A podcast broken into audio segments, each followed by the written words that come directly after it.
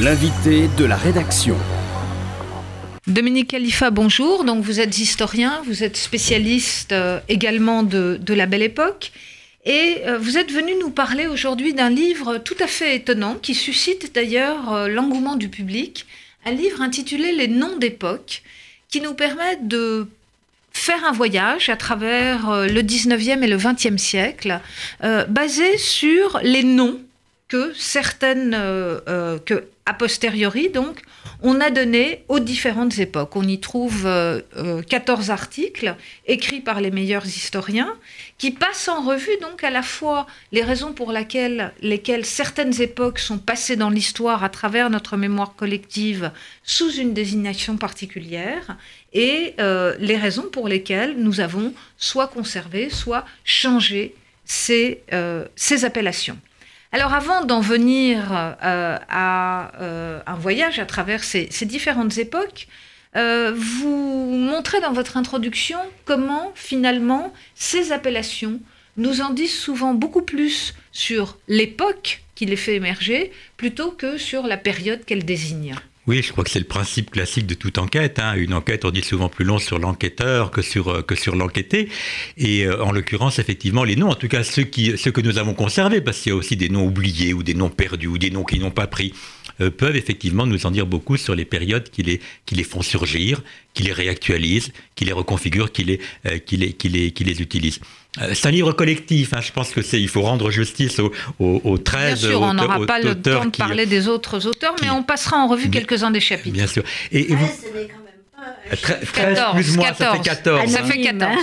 Et, vous avez, Perrine, rappelé que j'avais écrit un livre sur la belle époque au départ. Et, je voudrais juste dire un mot, c'est venu de là. C'est-à-dire qu'après m'être rendu compte que la belle époque était un nom, hein. alors les, linguistes disent chrononyme, c'est le, mot savant. Voilà, je n'ai pas utilisé ce mot, mais effectivement, il est assez barbare, mais c'est le, mot qui désigne. Les, noms du temps, les, noms propres des époques. Donc, euh, ayant travaillé il y a quelques années sur cette belle époque et m'étant rendu compte effectivement de l'intérêt qu'il y avait à faire l'enquête, non pas sur les périodes, mais sur la façon de les, de les désigner, etc., je me suis dit, ça vaudrait sans doute le coup d'en savoir plus sur les autres noms d'époque que nous utilisons fréquemment, année folle, trente glorieuses, printemps des peuples, etc., etc.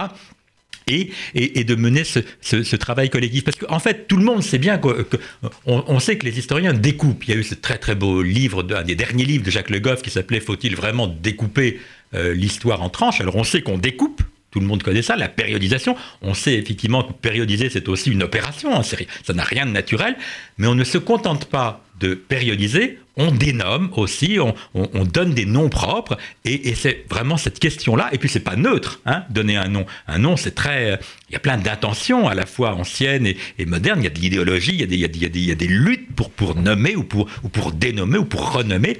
Et donc je crois que ce travail était, il avait été fait pour les périodes les plus anciennes, par exemple le grand historien Marc Bloch avait beaucoup travaillé sur Moyen Âge, c'est un, peu absurde la notion de Moyen Âge, mais euh, on sait que Renaissance, etc., avaient été des noms, euh, Lucien Fèvre avait beaucoup travaillé. Mais pour les périodes récentes, on va dire 19e et 20e, ce travail n'avait pas été fait ou très peu fait alors même que nous les utilisons tous les jours, que c'est dans les manuels scolaires, que.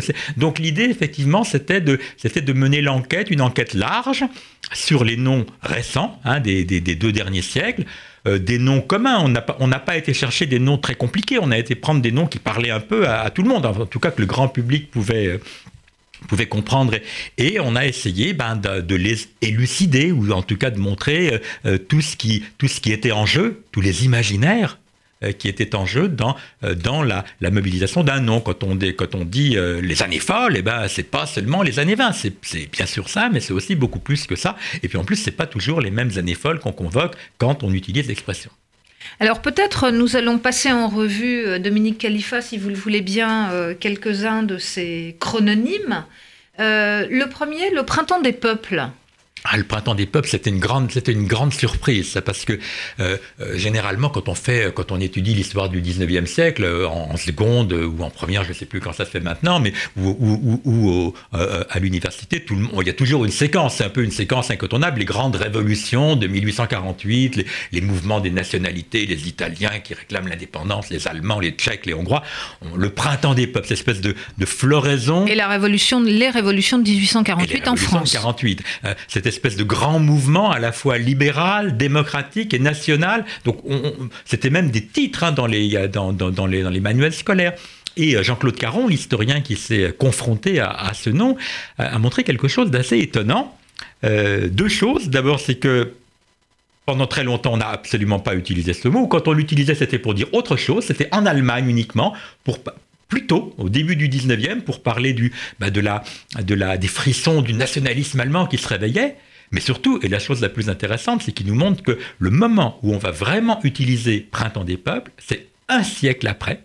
C'est en 1948. C'est lié à cet historien très célèbre, cet historien hongrois, François Fetchow, qui, qui, voit ce qui se passe en 40, qui fait un livre sur 48-1800 mais qui le fait en 1948. Et qu'est-ce qu'on voit en 1948 dans, dans, les, dans, dans cette Europe de l'Est dont il vient? Il, voit le, stalinisme qui est en train effectivement de produire exactement le contraire, une sorte d'hiver des peuples, une chape de plomb qui tombe sur les, euh, les pays d'Europe de l'Est qui vont être stalinisés les uns après les autres.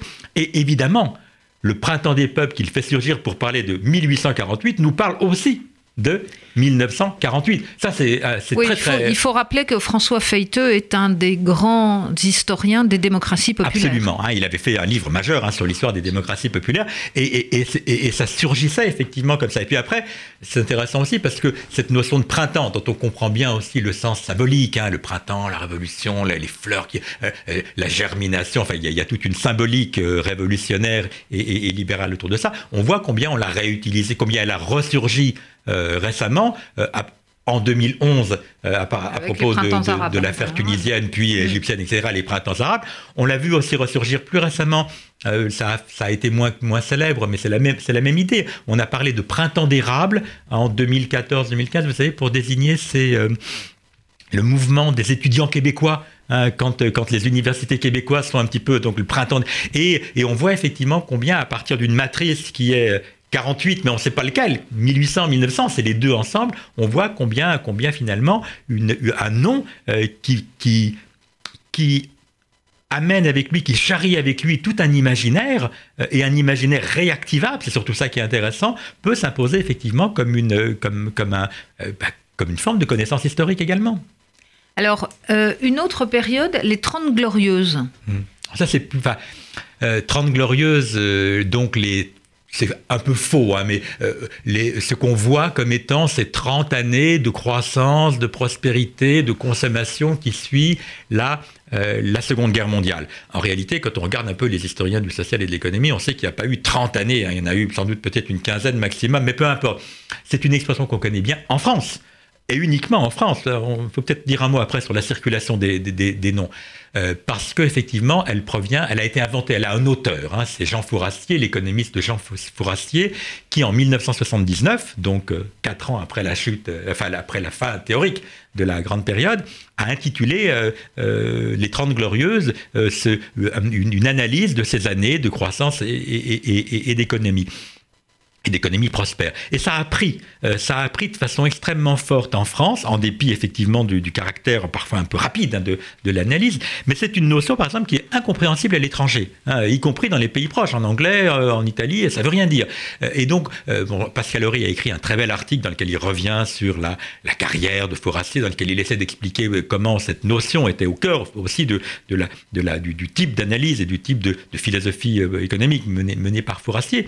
Mais ce que je retiens surtout de ça, et je trouve que c'est quelque chose qui mérite d'être encore d'être analysé, c'est combien il y a des chrononymes, hein, maintenant le public a compris, combien il y a des noms euh, qui sont incapables effectivement de, de, transcender les frontières, d'arriver à circuler, de, de se, de, d'arriver à, entretenir avec eux des imaginaires transnationaux. Il y en a d'autres, on pourra les citer. Et combien d'autres, au contraire, restent très nationaux, très repliés dans, dans des frontières. Encore une fois, alors que le phénomène pointé par Trente Glorieuses devrait être un phénomène, est un phénomène qui a affecté toutes les sociétés occidentales. Hein.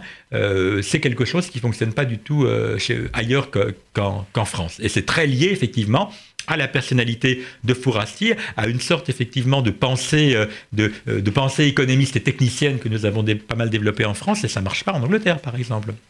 Alors, un autre chrononyme, justement, vous l'avez évoqué, un très bel article d'Emmanuel Retailleau, qui s'appelle Années folles, rugissantes ou dorées, nommées les années 20.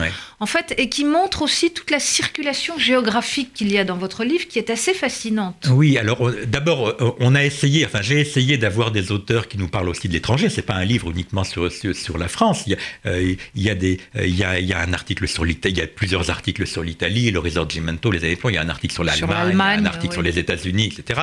Mais donc il y, a, il y a des chrononymes nationaux, on va dire. Et il y a aussi des notions ou des, appellations qui ont, cette capacité à circuler. Hein. C'était ce que je, m'en étais rendu compte déjà dès la Belle Époque, parce que la Belle Époque, qui est française, a aussi circulé. On l'utilise en Italie, on l'utilise au Brésil, on l'utilise maintenant dans, le monde anglophone. Mais, euh, alors, les, années 20, c'était merveilleux à, plein d'égards, et l'article d'Emmanuel Retailleau est, est, vraiment euh, intéressant. C'était merveilleux à plein d'égards parce que c'est sans doute la première fois où on va utiliser décennie plus un numéro, hein, années 20, années 30, euh, peut-être on pourra redire un mot là-dessus, parce que c'est quelque chose qui est très très prégnant aujourd'hui dans nos usages, on n'arrête pas de parler, années 70, 80, 90, ça commence là, c'est la première fois véritablement qu'une décennie va se nommer avec, et ça va prendre des noms particuliers, euh, années dorées, euh, années rugissantes, années folles en France, et qui vont effectivement avec un certain nombre de, de traits communs, Hein, euh, euh, le, euh, la, notion de fête, la, la, prospérité, la notion de, la musique et la musique et la danse, qui sont des, années, des, choses très très très très convergentes dans, tout, dans tous les pays, mais aussi avoir des, caractéristiques particulières. Et le français est assez particulier, il est assez original parce que il nous montre bien la dualité de cette folie. C'est à la fois une folie gaie, une folie bénéfique, une folie qui va nous faire bouger, mais en même temps une folie inquiétante par certains côtés. Et si on regarde, je ne sais pas si, si euh, Emmanuel le dit, mais c'est une idée que je trouve importante. C'est aussi le moment précis où la psychiatrie est en train de mettre, euh, de mettre en forme la notion de schizophrénie. Hein. Donc il y a toute euh, un exemple comme ça nous montre toute une, un panel de, d'éléments politiques, culturels, idéologiques, sociaux qui viennent s'agglutiner autour d'un mot et qui arrivent à nous dire énormément de choses des, des, des périodes. Je reviens juste un, un mot sur années 20. Pendant très longtemps, j'ai cru que, c'était les Britanniques, en fait, qui nous avaient qui nous avaient appris, qui avaient utilisé le premier cette notion de année plus quelque chose, parce que euh, l'historiographie britannique parle pour les années 1840, hein, euh, surtout au moment, vous savez, de la grande famine en Irlande, etc. Les, Anglais parlaient de Hungry Forties, les, les années 40 affamées. Et moi, j'ai cru pendant très longtemps D'ailleurs, ça précède les Fabulous 50s, où il y a, vous savez, la, grande, euh, l'exposition de 1851, la prospérité retrouvée. J'ai cru pendant très longtemps que c'était les Anglais, en fait, qui avaient inventé. Et en fait, c'est faux. Les, Anglais ont effectivement inventé ces noms, euh, Angry 40s, Fabulous 50s, mais très tardivement, au début du XXe siècle, en même temps que années 20 en quelque sorte. Donc, donc je crois que c'est le XXe siècle qui a, qui, a, qui a ressenti, et ça, j'ai pas la réponse, qui a ressenti le besoin de, découper comme ça en décennies et de, créer des identités décennales. C'est très curieux quand on y réfléchit. Pourquoi des identités décennales? Parfois ça marche, parfois ça marche pas. Hein? Mais, mais c'est un, un, un, élément qui est très, très, qui reste très fort parmi nous. Hein. On n'arrête pas. De, aujourd'hui, on ne sait pas trop euh, comme si on est des années 10 ou 20, on ne sait pas. Mais, mais, euh, mais en tout cas, pour le 20e, ça marche très très bien. Alors, je voudrais faire un sort particulier, Dominique Khalifa, à l'article que vous consacrez euh, à l'entre-deux-guerres. Mmh. Euh, et euh, d'une part, donc, du point de vue qui est celui du livre, mais aussi en vous demandant votre, votre point de vue d'historien sur le rapport que nous avons aux années 30 ou à l'entre-deux-guerres. Est-ce que c'est la même chose d'abord de se référer aux années 30 ou à l'entre-deux-guerres? Et euh, est-ce que vous trouvez justifié ce rappel euh, qu'on trouve aujourd'hui dans le débat politique permanent avec la montée de la violence, la montée de la mm. haine, la montée des populismes. Est-ce que nous avons raison de nous référer tout le temps aux années 30 il, y a deux questions. La première est plus facile que la deuxième. Alors, euh, la première, c'est entre deux guerres, ça apparaît tout de suite. Hein, c'est euh, dès septembre 39, l'expression apparaît. D'ailleurs, elle était apparue auparavant pour désigner d'autres périodes.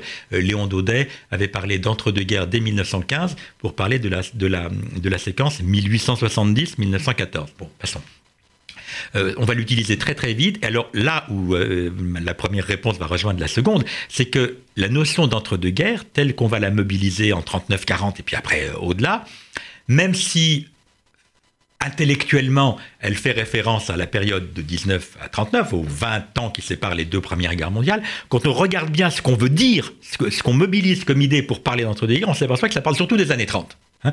parce que parce qu'il y a les années folles pour les années 20, puis parce que quand on mobilise entre deux guerres, on mobilise surtout ce moment effectivement de montée des tensions, de montée des violences, de crises multiples, crise sociale, crise politique, crise économique, etc. Et donc on utilise presque, euh, sans le dire, années 30 pour coller en fait, euh, pardon, entre deux guerres pour coller surtout au, moment euh, années 30. Ce qui est d'ailleurs quand même quelque chose d'assez étonnant. Euh, alors sur la deuxième question, c'est difficile. Euh, euh, il se trouve que je viens, je viens, je viens pour, pour un article de vulgarisation qui, qui, me posait la question, là, les élites, la faute aux élites telle qu'elle est utilisée en 40. J'ai un peu relu les travaux classiques des historiens, Bernstein, etc., tous, tous, les, tous les historiens du politique.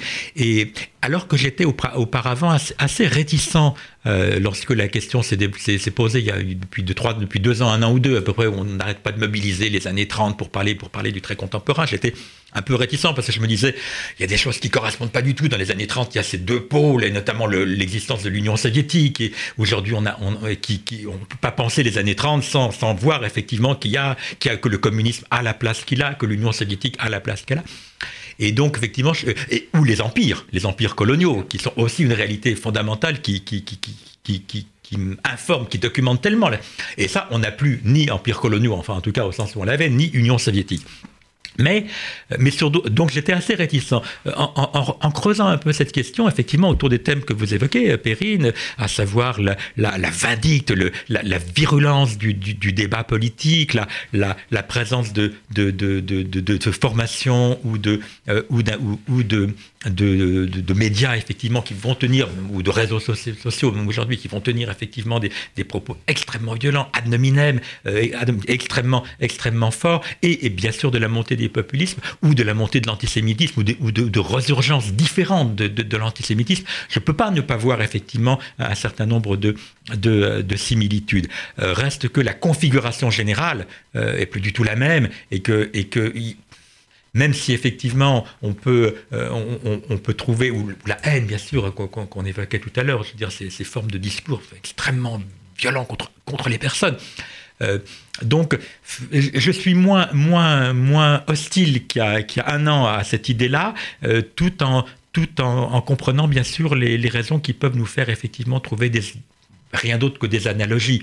Euh, reste que structurellement, le, monde dans lequel nous vivons n'a absolument rien à voir avec celui des années 30 et que, la, et que les équilibres des forces ne sont pas comparables. Euh, mais euh, effectivement, je suis un petit peu troublé aussi par, par des, des, des, similitudes qu'on peut voir. Alors, dans les minutes qui nous, qui nous restent, parce que le, temps file, euh, Dominique Khalifa, je voudrais vous interroger, rebondir sur quelque chose que vous avez dit au début de notre entretien, à savoir, aujourd'hui, on ne sait pas. Est-ce qu'on est dans les années 10 mmh. Est-ce qu'on est dans les années 20 Cette idée d'ailleurs sur laquelle vous finissez de façon très intéressante cet ouvrage, idée que nous avons fermé une séquence qui est celle de la modernité et que nous vivons dans l'ère des postes. Mais qu'est-ce que sont ces postes et est-ce que c'est pas une incapacité dans laquelle nous sommes finalement de nous penser nous-mêmes. C'est-à-dire, est-ce que finalement nous ne vivons pas entre un passé évidemment dominé par la Shoah, dominé par l'événement d'Hiroshima qui nous écrase et la catastrophe qui nous attend? Est-ce qu'il n'y a pas un rétrécissement du présent qu'on pourrait sentir dans l'incapacité de dire, voilà, si je vous demandais, on est dans quelle euh, époque Bien sûr. Non, je suis d'accord. Alors, euh, juste pour nous dédouaner un petit peu, il faut dire qu'il n'y a pas beaucoup de périodes qui ont, été, qui ont eu l'intelligence extraordinaire d'avouer, de trouver sur le moment le bon mot pour se désigner. La plupart des chrononymes, la plupart de ces noms d'époque sont des, pas tous, mais le plus grand nombre sont, rétrospectifs et sont effectivement euh, trouvés ou popularisés ou diffusés bien après la période qu'ils sont censés désigner. Donc, euh, donc euh, ceci pour nous, pour nous protéger un petit peu. Cela dit, effectivement, je me suis évidemment posé cette question est-ce qu'on peut nommer notre temps? Est-ce qu'on a au moins un certain nombre d'éléments? Et, quand j'ai regardé un petit peu les, en gros, ce qui, ce qui depuis 40 ou 50 ans essayent de définir, il y, a une certitude. On n'est plus au XXe siècle. Là, je crois que tous les auteurs sont, sont, sont sûrs. On n'est plus au XXe siècle, même si on n'est pas d'accord sur le moment où on sort du XXe siècle, peu importe. Mais de là à donner un nom à la période qui nous, euh, qui nous, euh, qui nous, qui est la nôtre, une grande incertitude et les, le, réflexe le plus, le, plus, le, plus, le plus prégnant que j'ai trouvé, c'est la multiplication de certains préfixes néo et plus encore post, euh, qui, qui, dit, alors depuis le post-structuralisme, le post-modernisme, le post-fordisme, la post-démocratie, c'est une, une, euh, une, avalanche hein, de, de, de, postes. On a quand même même des collègues américains qui ont inventé récemment la notion de post-postmodernisme. Hein. Bon, mais bien sûr, ça ne nous dit pas grand-chose, euh, si ce n'est effectivement ce que vous évoquez, à savoir une sorte de d'effacement de l'avenir. C'est on, c'est même, même du désir, on ne sait même pas vers quoi on, pourrait aller, parce qu'on on, pourrait nommer quelque chose qui soit un tropisme, une tendance, un désir, un souhait. On n'a même pas ça. Euh, parlait d'effacement de l'avenir, et je crois que ça c'est assez important. Et je crois qu'effectivement, euh, cette multiplication des postes qui nous dit d'une certaine manière, on sait, on sait d'où on part, hein, on sait finalement face à qu'est-ce qui est derrière nous, mais on est incapable, y compris de, de, poser le moindre, le, moindre à donner positive, et je, mets, je pense le mot au sens simple du terme, euh, de, du, temps que nous, que nous vivons, euh, c'est quelque chose d'assez inquiétant et je crois d'assez caractéristique. Il y, a, un de vos collègues, excusez-moi, il y a un de vos collègues journalistes qui m'a dit Ah, et, et Anthropocène euh, Est-ce qu'on ne vivrait pas l'Anthropocène? C'est assez judicieux. Sauf que Anthropocène, c'est évidemment une, forme de chrononyme, mais c'est ah, dans laquelle on peut se retrouver, mais c'est une forme de chrononyme qui nous renvoie à un temps, un temps, j'ai envie de dire, un temps géologique et non pas un temps historique. Et du coup, euh, c'est assez intéressant de voir que le, finalement le seul mot qui pourrait faire un peu consensus, c'est un mot qui ne nous renvoie pas à ce que nous sommes capables effectivement historiquement, enfin, de, enfin en tout cas sur le, sur le court terme ou dans, de, de, de, constituer comme un, comme un désir, mais une catastrophe euh, cyclique euh, ou géologique posée par l'être humain en, tant que tel. Ça nous dit pas mal de choses dans le sens que vous, que, vous évoquiez. Oui, alors ce sera ma dernière question. Est-ce qu'on ne voit pas là l'utilité de l'historien? Parce que ce que j'ajouterais, c'est que non seulement nous sommes incapables de définir notre époque, mais nous nous définissons à travers des dates mmh. qui sont beaucoup plus ponctuelles. Le 11 septembre, par exemple. Est-ce que l'historien n'est pas là, finalement, aujourd'hui, pour rétablir de la continuité? Euh, si, je pense que c'est une, une, de nos, une de nos fonctions, bien sûr. Euh, et, euh, mais la question des, des jours, hein, c'est quand même tout à fait fondamental. Euh, euh et, et, ça dit, on, nous, enfin, c'était quelque chose qu'on n'avait pas depuis le 11 septembre. Effectivement, nous, Français, nous avons notre 21 avril, tout le monde comprend ce que c'est. Nous avons notre, notre 7 janvier, nous avons notre 13 novembre. Les Espagnols, par exemple, ont leur Mayo Quince, le 15 mai, ils disent pas le mouvement des Indiens, etc. En Espagne, on dit Quince de Mayo, Mayo Quince. Et, donc, ça, euh, on a une espèce de fragmentation là, du, euh, du temps en unité, en, unité euh, très très brève, qu'aucun fil ou aucune droite ne semble être capable de, de relier pour lui donner même pas un sens, j'ai envie de lui dire, parce que c'est un bien malin qui pourrait donner du sens, mais une direction. Et ça, des directions, c'est notre. Donc, bah, je ne sais pas si les historiens peuvent avoir cette compétence. On n'est pas, on est des gens très modestes hein, en histoire, mais en tout cas, on peut inviter à y réfléchir. Bien, bah, merci beaucoup Dominique Khalifa. Je suis sûre que les auditeurs vont se précipiter sur les noms d'époque, euh, livre collectif, donc, auquel ont participé 13 autres auteurs, que vous dirigez et qui est paru aux éditions Gallimard dans la Bibliothèque des Histoires. Merci beaucoup. Merci à vous. Retrouvez l'invité de la rédaction sur radio-rcj.info.